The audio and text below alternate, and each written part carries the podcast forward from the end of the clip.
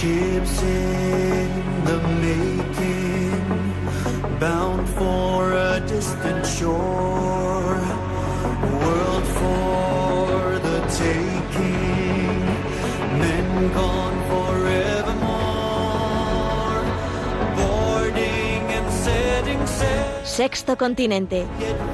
Dirigido por el obispo de Orihuela Alicante, Monseñor José Ignacio Munilla.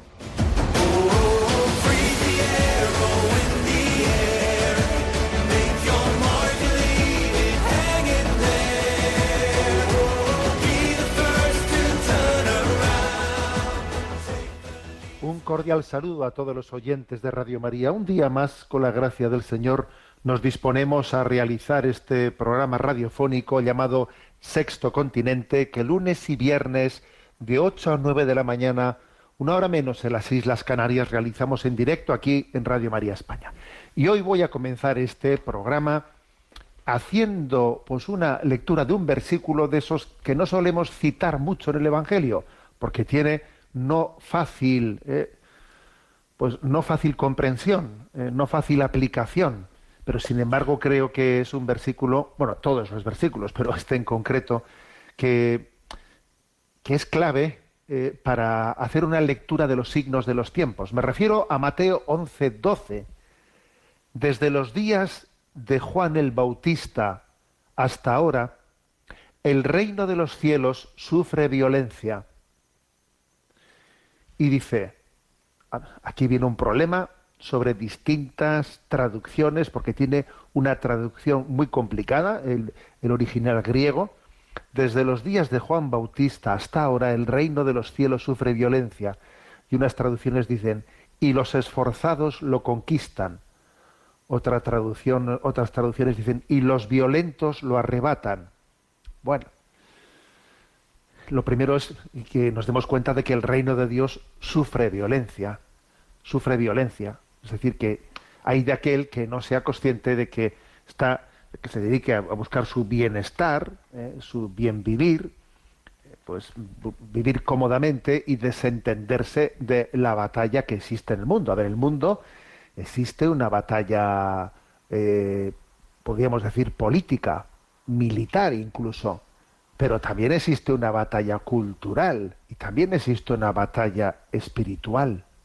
Existe una gran batalla en el mundo. Y hay de aquel que quiera decir, no, yo no participo en ella, no, no, yo, incluso peor todavía, que en nombre del Evangelio, en nombre de un equivocado pacifismo, diga, no, yo, yo soy imparcial, ¿eh? yo ni para ti ni para mí, venga, en medio, yo me quedo en medio de esta batalla, ¿no? Hay que ser dialogante y no, a ver, quien, caiga en esa trampa, quien no se dé cuenta dónde está, ¿eh? dónde, se está jugando, ¿no? La, la, la trascendencia de esta vida está siendo engañado, ¿eh? está siendo engañado, está asumiendo eh, la bandera del mundo, porque San Ignacio de Loyola nos habla de las dos banderas, claro, hay dos banderas. En el fondo es la bandera de Cristo y la bandera de Satanás. Entonces, es tan importante tener en cuenta esto. Bueno, entonces, eh, este es un texto clave, ¿no? El reino de Dios sufre violencia y hay que ser, y Dios nos tiene que dar el don del Espíritu Santo para tener, ¿no? La capacidad de ver cómo esto está aconteciendo. Entonces, bueno, por ejemplo, ¿eh? pues voy a, voy a pasar a hacer comentarios concretos, ¿no? Fijaros cómo, después de esa sentencia del Tribunal Supremo de Estados Unidos, esa sentencia Roe, en la que se, eh, se subraya ¿no? como el aborto ya no es un derecho, eh, mm, no es un derecho en todo Estados Unidos y entonces ya cada estado puede legislar y entonces no puede ser impuesto el aborto. De repente, claro, se ha producido pues lo que se esperaba, ¿no? Un gran terremoto desde que se produjo esa sentencia hace escasísimas eh, días o semanas ya han cerrado 50 abortorios en Estados Unidos han cerrado 50 porque claro ya comienzan a haber estados donde se prohíbe el aborto y han cerrado 50 abortorios pero claro el demonio se revuelve ¿eh? pues como la niña de exorcista de la película se revuelve y entonces resulta que antes de ayer pues en el Parlamento Europeo en el Parlamento Europeo se votó una resolución en la que se aprobó por 324 votos a favor y 55 en contra, o sea, por una gran mayoría, ¿no? digamos, dos de cada tres eurodiputados votaron a favor de incluir el aborto en la Carta de los Derechos Fundamentales de la Unión Europea, en concreto de hacer pues una reforma del artículo 7 añadiendo toda persona tiene derecho a un aborto seguro y legal. Entonces, claro, fíjate tú, ¿no? Es verdad que esta resolución del Parlamento Europeo, ¿eh? que ha sido eh, aprobada antes de ayer, en sí todavía, ¿eh? o sea, no, tiene, no tiene un valor legal, sino que ahora tiene que ser esto, esto que, que por cierto fue primero el presidente de, de Francia, Macron, el que lanzó esta idea de que, la, de que el aborto pase a ser recogido en la Carta de los Derechos Fundamentales. Ahora es el Parlamento Europeo el que también la vota a favor. Mm, claro, solo con esto no se ha conseguido, pero obviamente ya se está apuntando en la, en la dirección, ¿no? Y esta, y esta resolución tiene lugar a las pocas semanas de la, eh, de la resolución eh, del Tribunal Supremo de Estados Unidos. Y digamos, pues esta cultura, ¿no? esta cultura, este lobby abortista, esta, esta nueva, digamos, eh, eh, esta nueva mentalidad, esta nueva eh, nuevo orden mundial, se revuelve, se revuelve y hace esta aprobación. Y no solo eso, sino que además, pues ha instado a Estados Unidos, ¿no? Fijaros, ¿no? El Parlamento Europeo instando a Estados Unidos para que apruebe una ley que favorezca el aborto en Estados Unidos. Es, es curioso, ¿no? Estamos en una auténtica batalla, batalla cultural en la que hay la cultura de la vida y la cultura de la muerte se, se, enfrentan entre ellas. Es la batalla de la que nos habla el Apocalipsis, ¿eh? entre esa mujer vestida de sol, con la luna, ¿no? Eh, bajo sus pies, esa, mujer que está coronada de doce estrellas frente a ese dragón rojo. está teniendo lugar esa batalla. ¿eh? Es, tremendo, fijaros, ¿no? Y claro, y al mismo tiempo, eh, al mismo tiempo, cuando no tenemos claro dónde está, dónde está nuestro enemigo, pues mm, eh, el, panorama, ¿no? El panorama político internacional, pues mm, zigzaguea de una manera increíble. Y fijaros lo que, lo que es el hecho de que Estados Unidos abandonase Afganistán, eh, todavía hace poco tiempo, todos lo recordáis, esa escena de los eh, helicópteros abandonando Afganistán y entrando allí por los talibanes, bueno, pues eh, como pues reinando por su como Pepe por su casa, bueno, pues finalmente resulta que Estados Unidos, ¿no? ha hecho una apuesta en el Oriente Medio para intentar, ¿no? pues dominar Oriente Medio luchando contra una causa que parecía una causa justa, ¿no? Frente al Estado Islámico, pero finalmente mm, ahí les dejamos y que, pues que, el fundamentalismo islámico termine ganando su batalla. ¿Por qué? Pues porque, bueno, en su batalla geoestratégica en Oriente Medio parece que yo aquí ya no saco nada y que es Rusia, ¿eh? es Rusia la que ha ganado aquí la batalla en Oriente Medio eh, y entonces aquí yo, yo ya no, no, no soy yo el que el que entonces el, que saca ya rédito de estar aquí y de luchar contra el Estado Islámico, pues venga, entreguemos esto al Estado Islámico y, vayámonos a otro sitio. Y ahora el escenario de la confrontación se lleva a Europa. Se lleva a Europa donde eh, se está eh, pues incentivando, se está incentivando pues una guerra una guerra en Ucrania con un riesgo tremendo de que derive en una guerra mundial. Y en vez de forzar forzar una negociación ¿eh? por encima de, cualquier otra lectura. ¿eh? Ya sabemos, ¿eh? ya sabemos dónde está la culpabilidad de, una guerra. La guerra, en principio, el primer culpable que es siempre el que la inicia. Ya, ya. Pero ahora la historia está en cómo, en cómo conseguimos terminarla.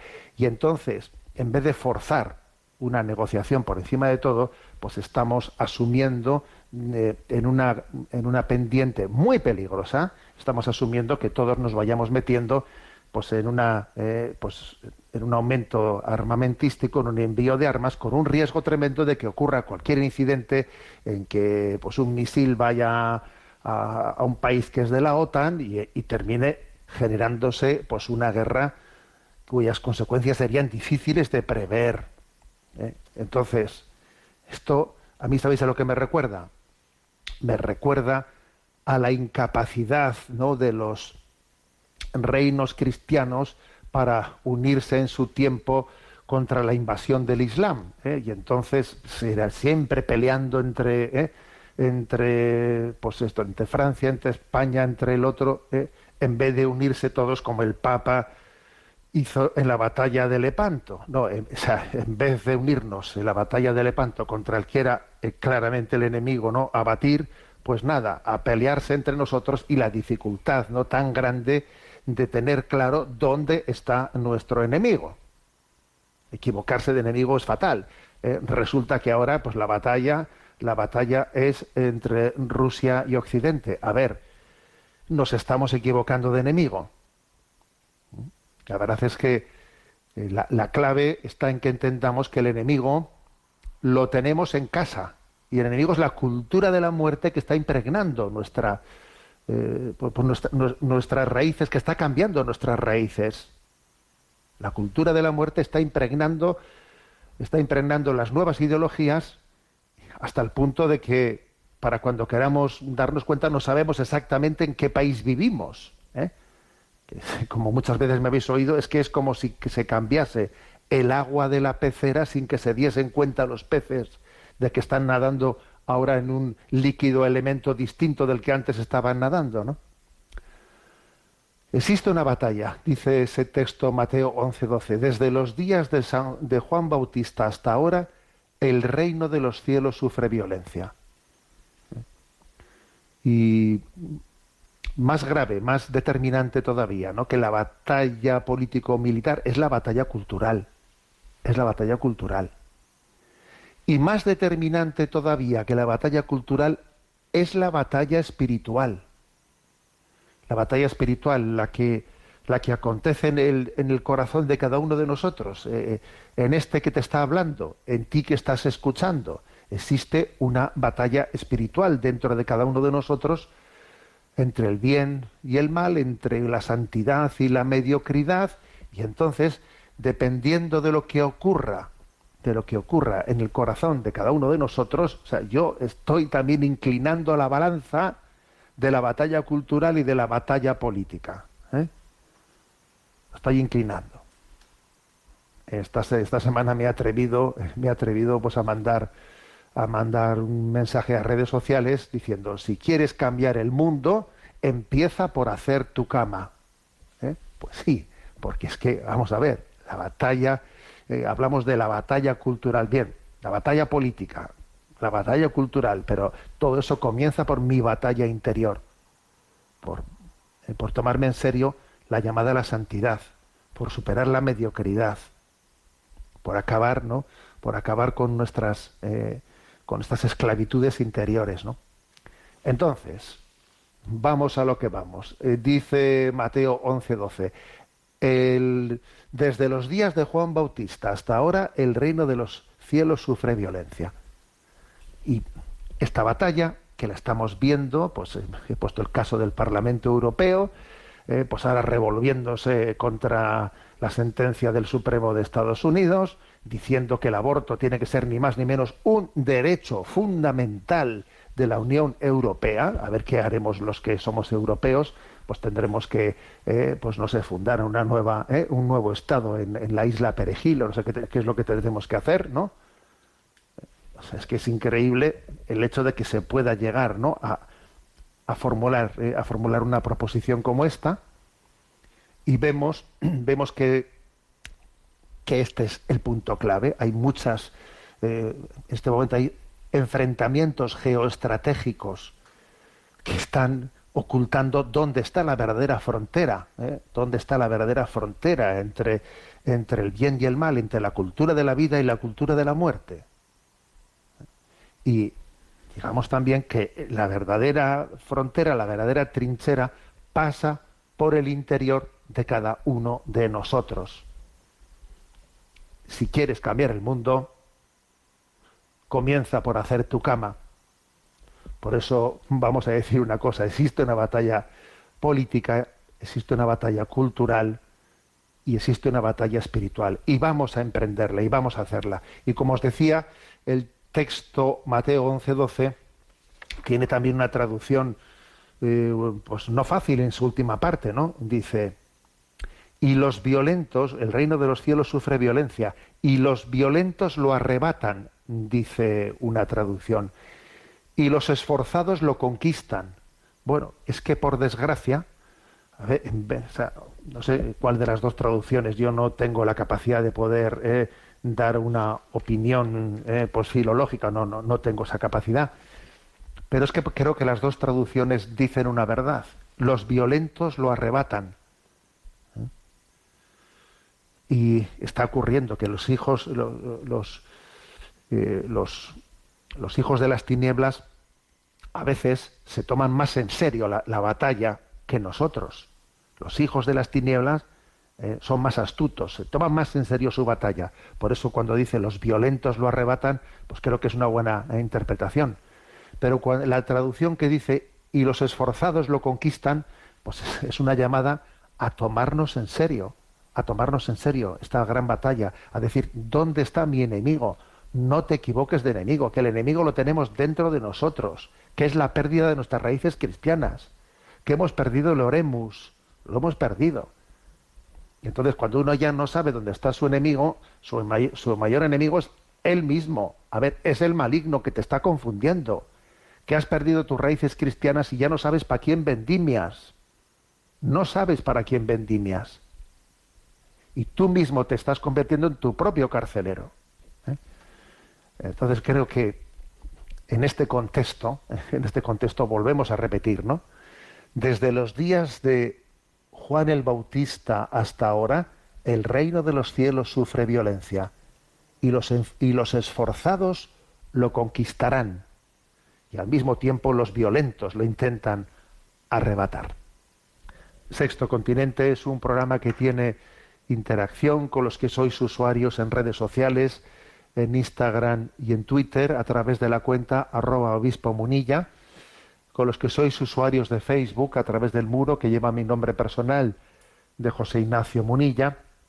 Y recuerdo que los programas anteriores eh, de Sexto Continente están a vuestra disposición tanto en el podcast de Radio María como en la página web multimedia www.enticonfio.org. ¿eh? Enticonfio.org. Eh, también, por cierto, en esa página está también una, un breve comentario mm, del Evangelio del día, que siempre ahí colocamos, un breve comentario del Evangelio del día, y también eh, hay un apartado donde pone, ¿no? Pues sexto continente, que ahí está a vuestra disposición, pues los programas que vamos, que vamos realizando.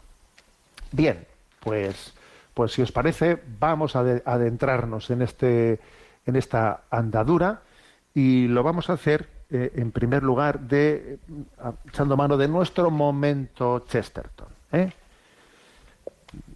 Dentro de, de esa de seguir desgranando distintos pensamientos de Chesterton, eh, sirviéndonos, sirviéndonos de un libro que, que ha hecho una, una gran eh, labor de recoger citas de Chesterton y ordenándolas eh, desde los aforismos, es decir, citas de Chesterton sobre temas concretos. ¿no? El libro es un, buen puñado de ideas. Bueno, pues vamos hoy al término revolución en Chesterton. Vamos a ver. Eh, Chesterton, cuando mm, reflexiona sobre el, sobre el concepto de revolución, obviamente entiende que en ese término puede haber ¿no? un sentido positivo y un sentido negativo, depende de cómo sea, de cómo sea utilizado. ¿no? Entonces dice una cita suya, hay dos clases de revolucionarios, los buenos y los malos. Los malos destruyen convenciones en nombre de modas, modas que son más nuevas que las convenciones. Y los buenos lo hacen ¿eh? apelando a hechos que son más antiguos que las convenciones. ¿eh? es decir, a ver, eh, el sentido negativo de la palabra revolucionario es estar siempre, pues, destruyendo una, una moda con la siguiente moda tuya. Y ya está, ¿no? Y yo vengo yo a decir todo lo anterior estaba mal, entonces yo destruyo lo anterior en nombre de... Ese es el sentido negativo, dice, pero existe, existe un sentido positivo, que es aquel que, sí, que se pone a luchar contra las convenciones, pero no desde la moda del, del, del, momento actual, sino el que lucha con las conven- contra las convenciones desde hechos más antiguos que esas convenciones, es decir, yendo a la tradición, descubriendo en la tradición nuestras raíces. Entonces, lo malo es luchar contra las convenciones, pero desde la moda del momento. Entonces, lo que haces es cambiar una convención por la siguiente y tu moda se convierte en convención y luego vendrá el siguiente que hará lo mismo y el siguiente que hará lo mismo. Pero otra cosa es que luchemos contra las convenciones yendo a la raíz, o sea, a los hechos que, en los que se sustenta nuestra cultura. Entonces, ¿no? Entonces, claro, el sentido revolucionario sí que es positivo, porque es, eh, es el sentido de la radicalidad en el buen sentido de la palabra, de ir a la raíz, ir a la raíz de las cosas, ¿no? Y entonces, ir a lo sustancial, ir a lo esencial. ¿eh? Que nosotros claramente diríamos, vete al Evangelio, vete a lo sustancial, vete a, la vete a los santos, a los santos. ¿eh? Bueno, en ese sentido los santos han sido revolucionarios, en el sentido positivo de la palabra, porque han sido capaces de criticar las convenciones del mundo, pero no desde la nueva moda, sino han sido capaces de criticar las convenciones del mundo desde, desde la raíz, desde lo esencial, desde el hecho que ha cambiado la historia del mundo, que ha sido la encarnación, la encarnación. Eso es lo verdaderamente revolucionario. Bueno, sigo adelante y digamos, en Chesterton se, percibe con claridad que, que para distinguir ¿no? el sentido positivo y negativo ¿no? del término ser un revolucionario, pues tenemos que entender que los cristianos no somos conservadores, sino más bien amantes de la tradición, que es distinto. Y confundir estas dos cosas eh, tiene consecuencias, ¿eh? porque a veces los cristianos solemos fácilmente asumir el papel de ser los conservadores. Mira, no, no lo nuestro no es ser conservadores, ¿eh? porque ser conservadores es, yo suelo decir que es muy fácil, con, con el pretexto de ser conservador, convertirte en un conservaduro, conservaduros, o sea, conserva tus dineros, tus privilegios. No confundas ser conservador, ser conservadores con ser conservaduros. No, nosotros tenemos que ser amantes de la tradición, que es mucho más que ser conservadores. ¿eh? Entonces dice Chesterton, un conservador a menudo significa un hombre que conserva revoluciones. Pues eso. Eh, pues lo, lo que tú ahora quieres conservar fue una revolución de la moda anterior sobre la anterior. Entonces tú ahora lo que quieres es conservar la moda ante, la, revolución anterior que fue la que acabó con la revolución anterior y te conviertes en conservador.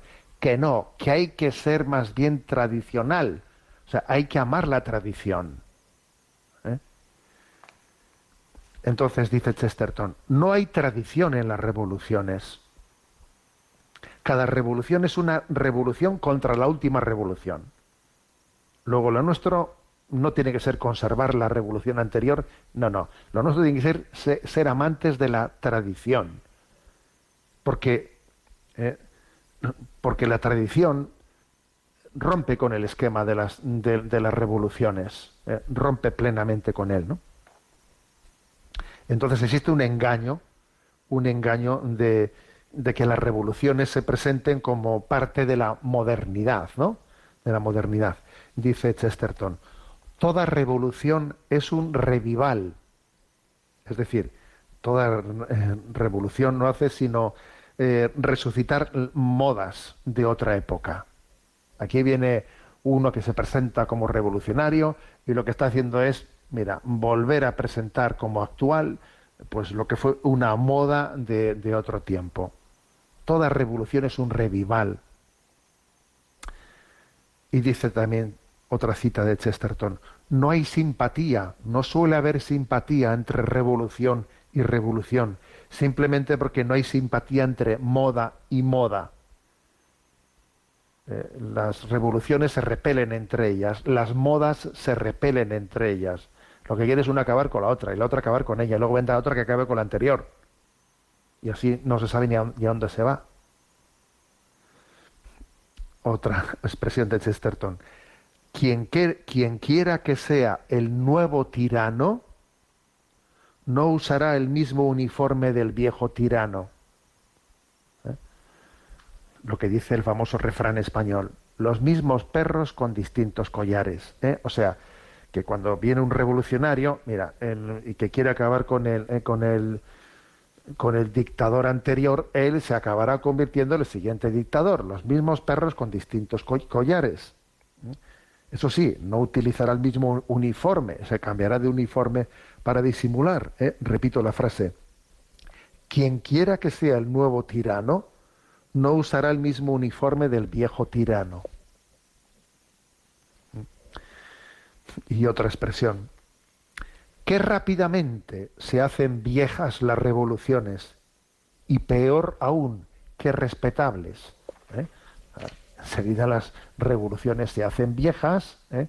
y enseguida pretenden ser respetables, pretenden ser una convención que aquí ¿eh? a todo el mundo pues se nos, se nos imponga. Pues eso, pues por ejemplo, para mayo del 68, ¿no? Pues es una revolución ya, y ahora mismo pretende hacerse respetable y, pretende imponerse desde la dictadura del, relativismo, y entonces, pues esa visión, ¿eh? esa visión del amor libre, imponerla en las escuelas a las nuevas generaciones, ¿no? Qué rápidamente se hacen viejas las revoluciones y peor aún, qué respetables. O sea que me parece a mí que de la reflexión de Chesterton, la conclusión que tenemos que sacar es la siguiente. Las revoluciones, las supuestas revoluciones, no son, no son sino un volver ¿eh? a resucitar los errores, los viejos errores que se han ido sucediendo en la historia, eso sí, cambiándolos de, ¿eh? uniforme, dándoles una nueva, ¿no? una nueva estética, pero que en el fondo eh, estamos siempre, ¿no? Pues eh, buscando el poder, buscando el poder y buscando el poder. No hay otra cosa. No, no hay una capacidad de ofertar una visión de la vida. Es la lucha del poder por el poder. Esos son las revoluciones. Entonces nosotros, frente a ellas, más que conservadores, porque ser conservadores te, tiene el gran riesgo de estar en contra de la revolución de ahora, pero a favor de la revolución de ayer, que en el fondo pues era, era totalmente rechazable. Eh, igual que la del siglo anterior y la del siglo anterior. Nuestra posición cristiana frente a las revoluciones no tiene que ser la de ser conservadores, sino amantes de la tradición, que es muy distinto, yendo a la raíz. Y la raíz es, es la encarnación, es el Evangelio, la raíz son los santos, la vida de los santos, que es la única que es capaz de ser fecunda y de transformar la historia, señores, y de transformar la historia. ¿eh? Bueno, dejamos ahí esta reflexión y también, por cierto, estos comentarios que hacemos sobre Chesterton, los tenéis eh, colgados, estarán a vuestra disposición eh, en, esta, en esa página en ticonfío.org. Y nuestro momento del DOCAT. ¿eh? Después vamos a pasar a atender las preguntas de los oyentes. Estamos en el punto 279 de este compendio de doctrina social de la Iglesia. 279 ¿Cuál es el compromiso político de la Iglesia por la paz? La Iglesia asume su deber de promover y garantizar la paz y lo hace de manera especial en los 180 países en los que la Santa Sede tiene representación diplomática. La Iglesia defiende los derechos humanos, como por ejemplo la libertad religiosa o la protección de la vida. Insta al desarme y pide el desarrollo económico y social. Todo ello lo hace para garantizar el fundamento de una convivencia pacífica en la sociedad. La Santa Sede envía igualmente representantes a las regiones en guerra y asesora y ejerce de mediadora durante los conflictos bélicos, permaneciendo en un discreto segundo plano. Es así como, por ejemplo, el Papa San, eh, Juan XXIII intervino en las relaciones entre John Fitzgerald Kennedy eh, presidente de Estados Unidos, y Nikita Khrushchev, jefe del gobierno del partido de la URSS durante la crisis de Cuba de 1961. Un caso parecido fue el de la comunidad de San Egidio, cuya mediación fue decisiva para llegar al acuerdo de paz en, 1992 en Mozambique, con el que se puso fin a 17 años de cruenta guerra civil. Bueno, este es el punto 279 ¿no? del, del DOCAT. Bueno, decir lo siguiente, que la providencia ¿eh? La providencia ha querido, pues, que fruto de la historia de los estados, eh, de los estados vaticanos, que luego pues, se, se pierden ¿no? en esa guerra contra Garibaldi, y entonces se queda los estados vaticanos se quedan reducidos pues a un estado simbólico, un estado simbólico, pero un estado al fin, ¿eh? que es el Vaticano. esa providencia, esa providencia por la que pues se, se, haya eh, permanecido en Estado Vaticano permite a la Iglesia pues tener una presencia en los foros internacionales, en las Naciones Unidas, ¿eh? en muchos organismos internacionales y tener relaciones diplomáticas, relaciones diplomáticas pues con todos los países del mundo. Fijaros, la Santa Sede tiene abierta su nunciatura su, eh, pues, pues, en 180 en 180 países, lo cual mira, es, parte de la providencia de la historia. Dios dirige la, Dios dirige la, eh, el reino de Dios se abre camino.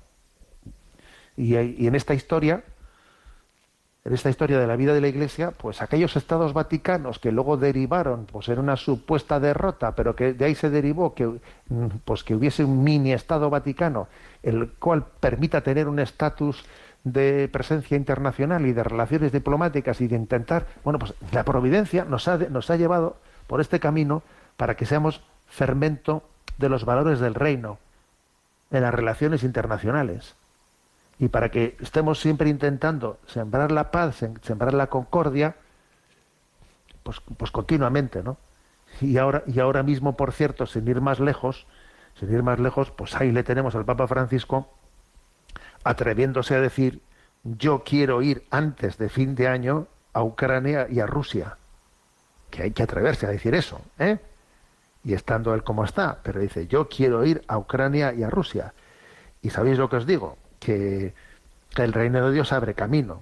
¿eh? Yo no voy a ser, no, se me va a ocurrir a mí hacer pronósticos, pero que el Papa está diciendo lo que tiene que decir. ¿eh? En vez de sumarse pues a, a bueno, pues a esta especie de, de orgía ¿eh? que, que, en Occidente está teniendo lugar, que es como todo el mundo justificarnos de que, de que nos tenemos que rearmar, de que, de que nos tenemos que justificar, ¿no? Pues para que cada vez vayamos en, un camino en el que el riesgo de una guerra, de una guerra mundial, pues, pues crezca, pues en vez de sumarse, sumarse a eso, ¿eh? pues esa especie de orgía de auto, de justificativa, ¿no? De entrar por la, por, por, por la carrera, ¿no? Por la carrera armamentista, pues tomarse en serio y decir, pues no, señor, tenemos que ser capaces de, de forzar una paz, ¿eh? de generar una cultura de paz. Y eso creo que es lo que, la, lo que la Iglesia está haciendo, pues porque providencialmente Dios nos ha llevado a esa situación, a esa situación de, digamos, mm, de presencia internacional a través de las, de las nunciaturas apostólicas y a través de, bueno, pues del influjo de la autoridad moral que tiene la figura del Papa a nivel internacional. Bueno, vamos a tener un, momento de, descanso y de oración con el que vamos a preparar terreno. A ver si eh, a ver si os explico lo que se me ha ocurrido. Bueno, estamos a un año vista, a un año vista de la Jornada Mundial de la Juventud en Lisboa. Y creo que este año que nos queda es un año clave, clave para animar la participación de España en esa Jornada Mundial de la Juventud.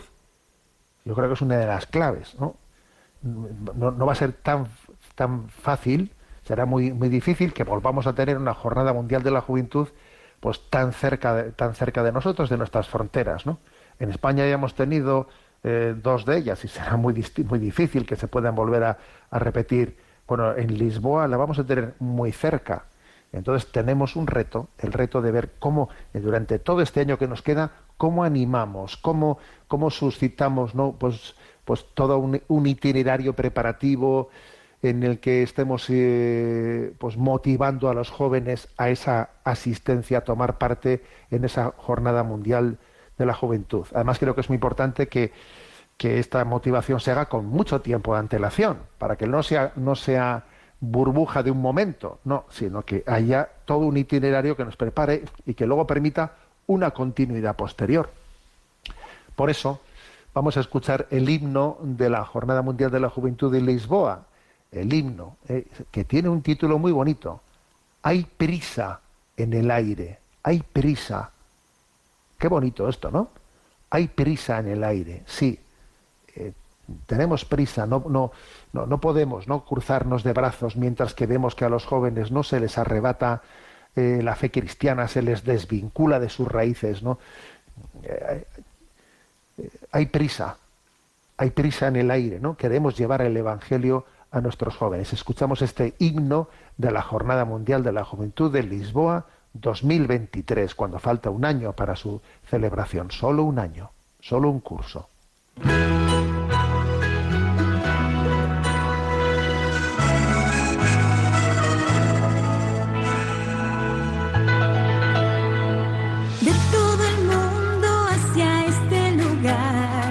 Partimos, volamos, llegamos aquí. Con María aprendemos en sí, queremos servir, cumplir la misión del Padre, nuestro Padre. Amados a ser como Cristo Jesús, todo dar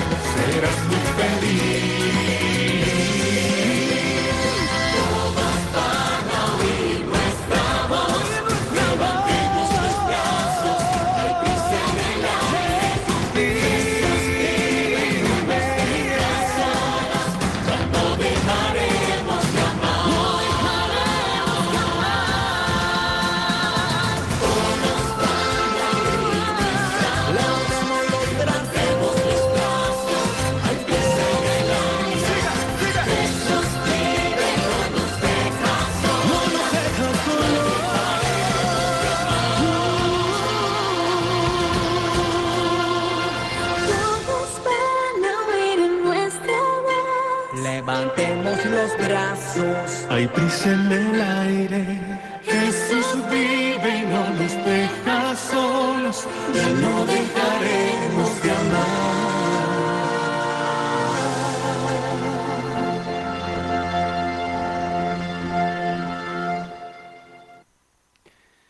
Os invito a que de vez en cuando, ¿no? Pues en distintos momentos de nuestra vida, cuando ofrecemos nuestra oración por la evangelización, nos vayamos acordando de esa Jornada Mundial de la Juventud que dentro de un año se celebrará en Lisboa.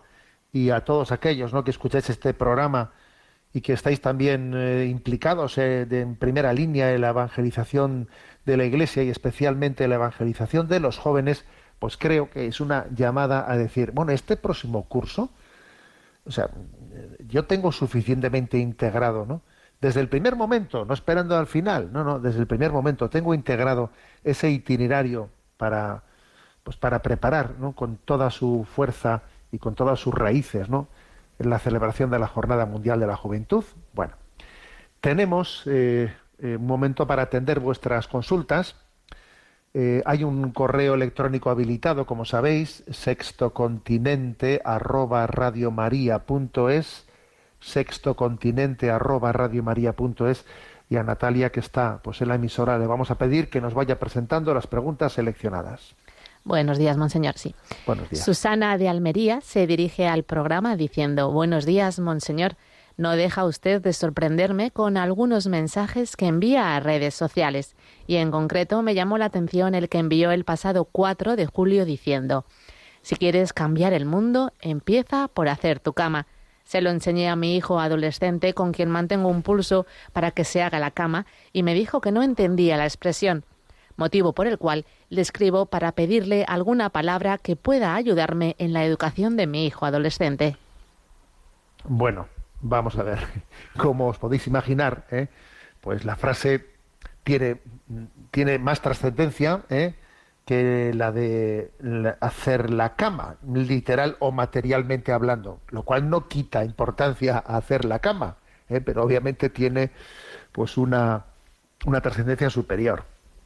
De hecho, yo envié a redes sociales esta frase porque estábamos pues los obispos de la provincia eclesiástica de Valencia, de Valencia reunidos en esos días, y entonces pues Monseñor eh, Javier Salinas, el obispo auxiliar de, de, Valencia, pues dijo esa frase, él la, dijo, ¿no? Y le dije, oye, eh, voy a servirme de ella para así para que en redes sociales lancemos un pequeño un pequeño dardo.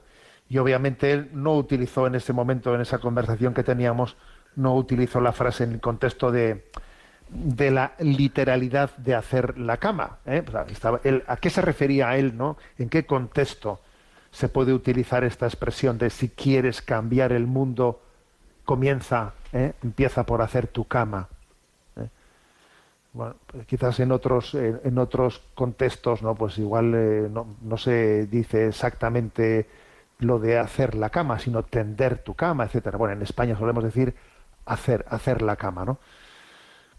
¿En qué, en qué, en qué contexto ¿no? pues, eh, se, se, dice esta expresión?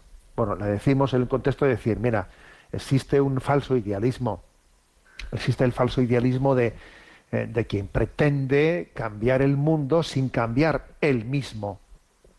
Eh, pues es un falso idealismo.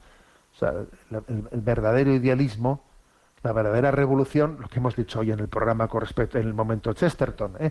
la verdadera revolución es la que comienza por cambiar tú, cambia tú para que cambie el mundo.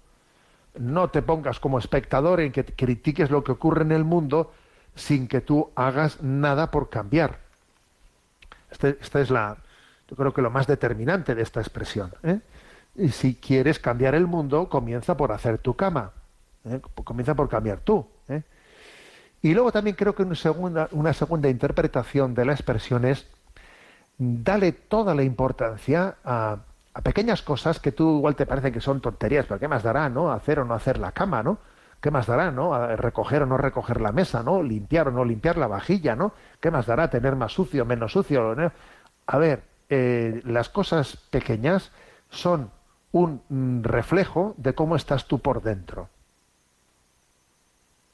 un sitio sucio puede ser un reflejo de cómo estás tú por dentro. Y no solamente es un reflejo de cómo estás tú por dentro, sino que incluso también ayuda, fomenta que tú no estés bien por dentro, porque si yo estoy en un sitio que lo tengo todo patas arriba y tengo todo desordenado y todo sucio, eso no te ayuda a que tú en tu interior ordenes las cosas. O sea, se retroalimenta. El desorden y la suciedad exterior es reflejo de tu estado interior y además lo provoca. Es reflejo de y lo provoca. Luego, el que le quitemos importancia a las pequeñas cosas de la vida, en el fondo, pues es una maniobra de distracción, ¿eh? de distracción por parte del enemigo.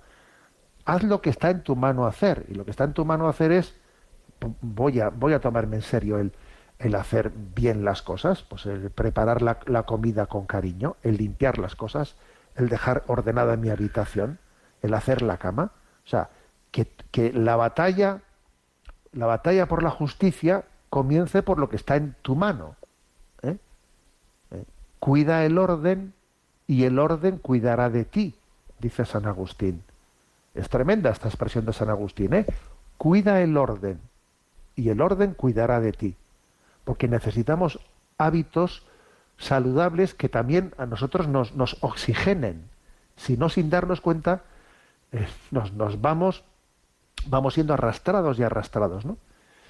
Entonces, bueno, pues la expresión, si quieres cambiar el mundo, empieza por hacer tu cama, yo creo que es como una denuncia, primero, a los falsos idealismos, ¿eh? que pretende cambiar el mundo entero, pero sin mover tú un dedo.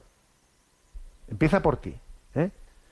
Eh, la famosa expresión de Madre Teresa de Calcuta, Madre Teresa, ¿qué cambiaría usted en la iglesia? Y vaya y responde, me cambiaría, me cambiaría yo misma en primer lugar.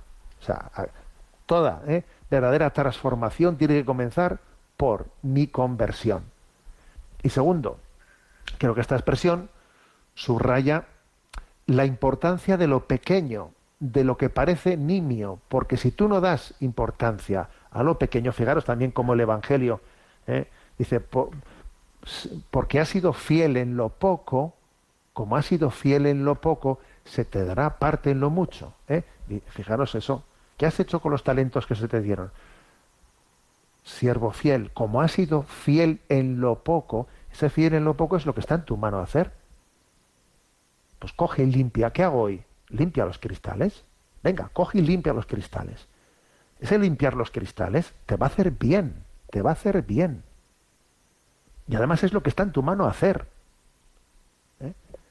O sea, coge y limpia los cristales.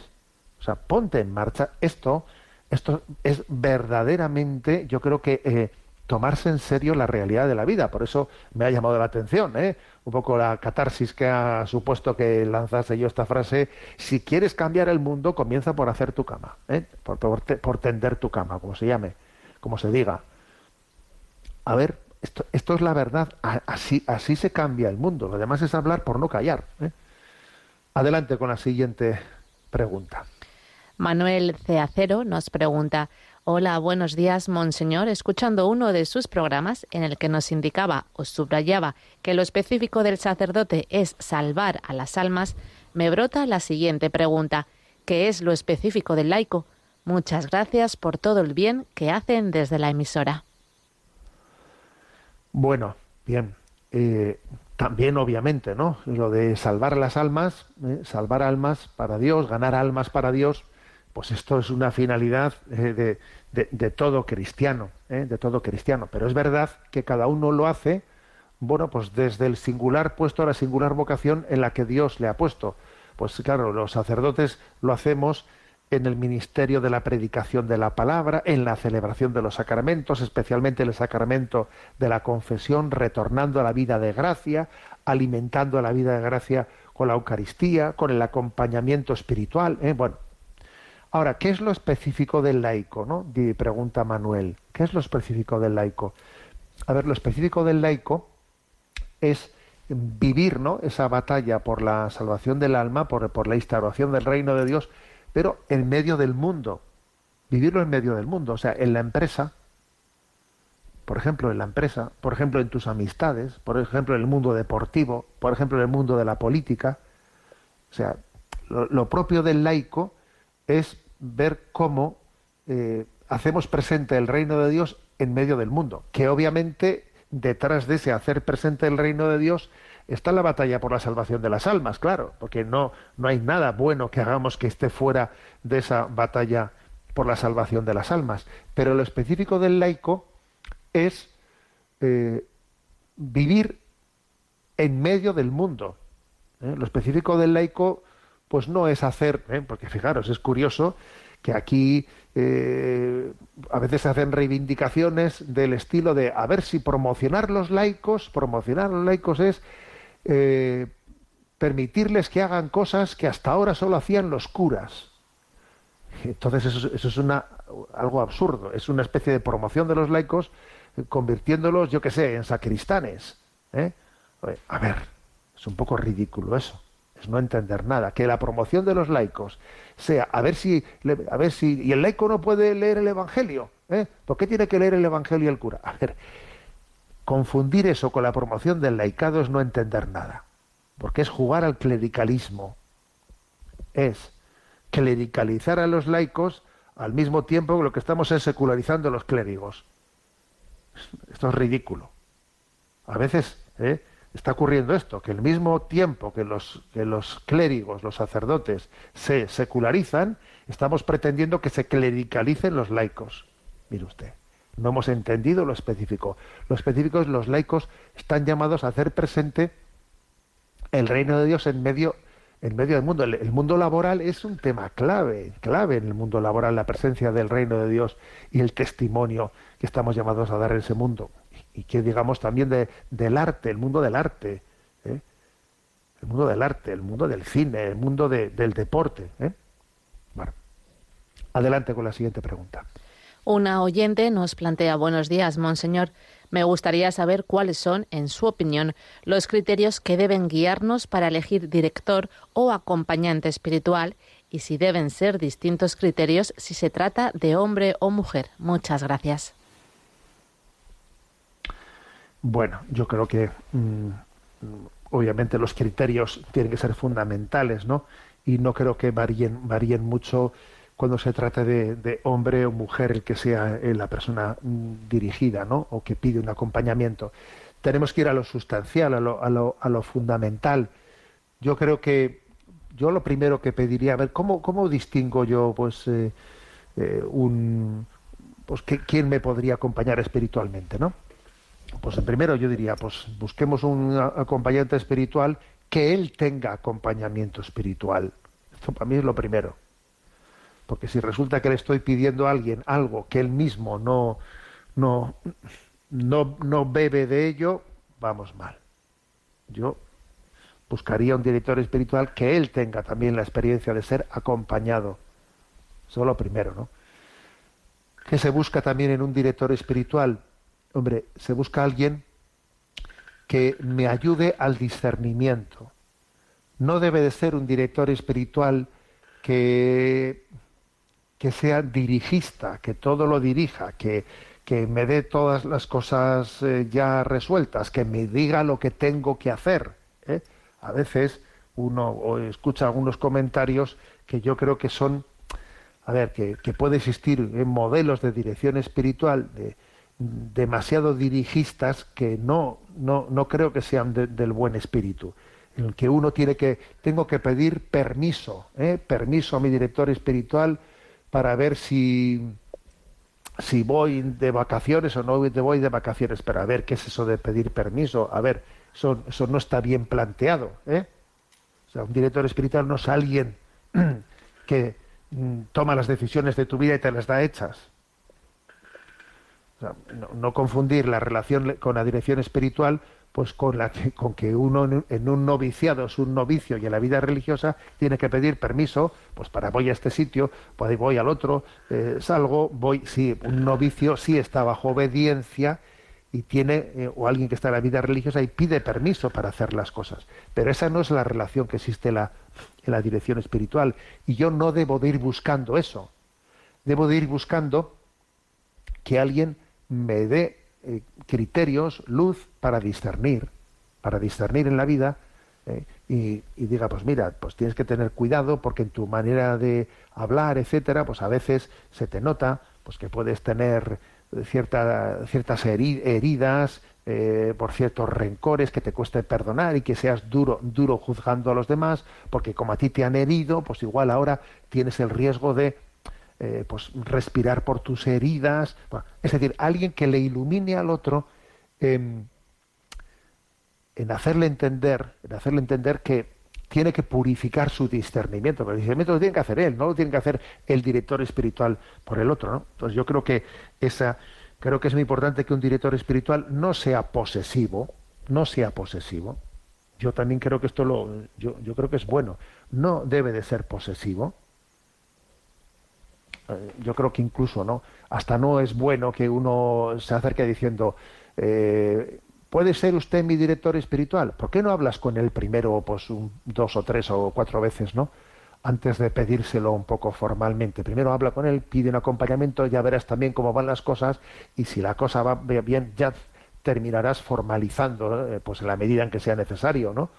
Pues una, pero, pero yo creo que primero hay que tener la experiencia, comenzar, ¿no? Pues una, pues un proceso de, pedir un consejo, de pedir un discernimiento y uno poco a poco va viendo si esa persona pues tiene eh, pues, pues, pues, tenemos no pues eso que se dice a veces no pues una cierta facilidad de conexión ¿eh? para para podernos ayudar no pero yo creo que esto es lo principal y luego también voy a decir una cosa que es que eh, tampoco se puede estar buscando un mirlo blanco porque es que también tenemos que pues que decir señor quién has puesto en mi entorno que me pueda acompañar a ver hay que partir de lo que hay es que me gustaría que mi director espiritual fuese doctor en teología espiritual y al mismo tiempo fuese no sé qué. A ver, el Señor, ¿qué te ha puesto en, tu entorno? O sea, aparte, Dios también te habla desde las circunstancias.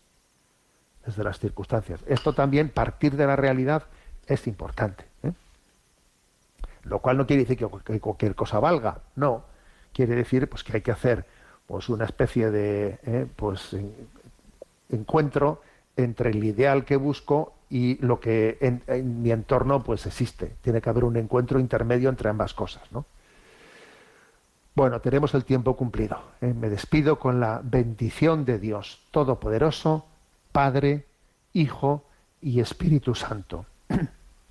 Alabado sea Jesucristo.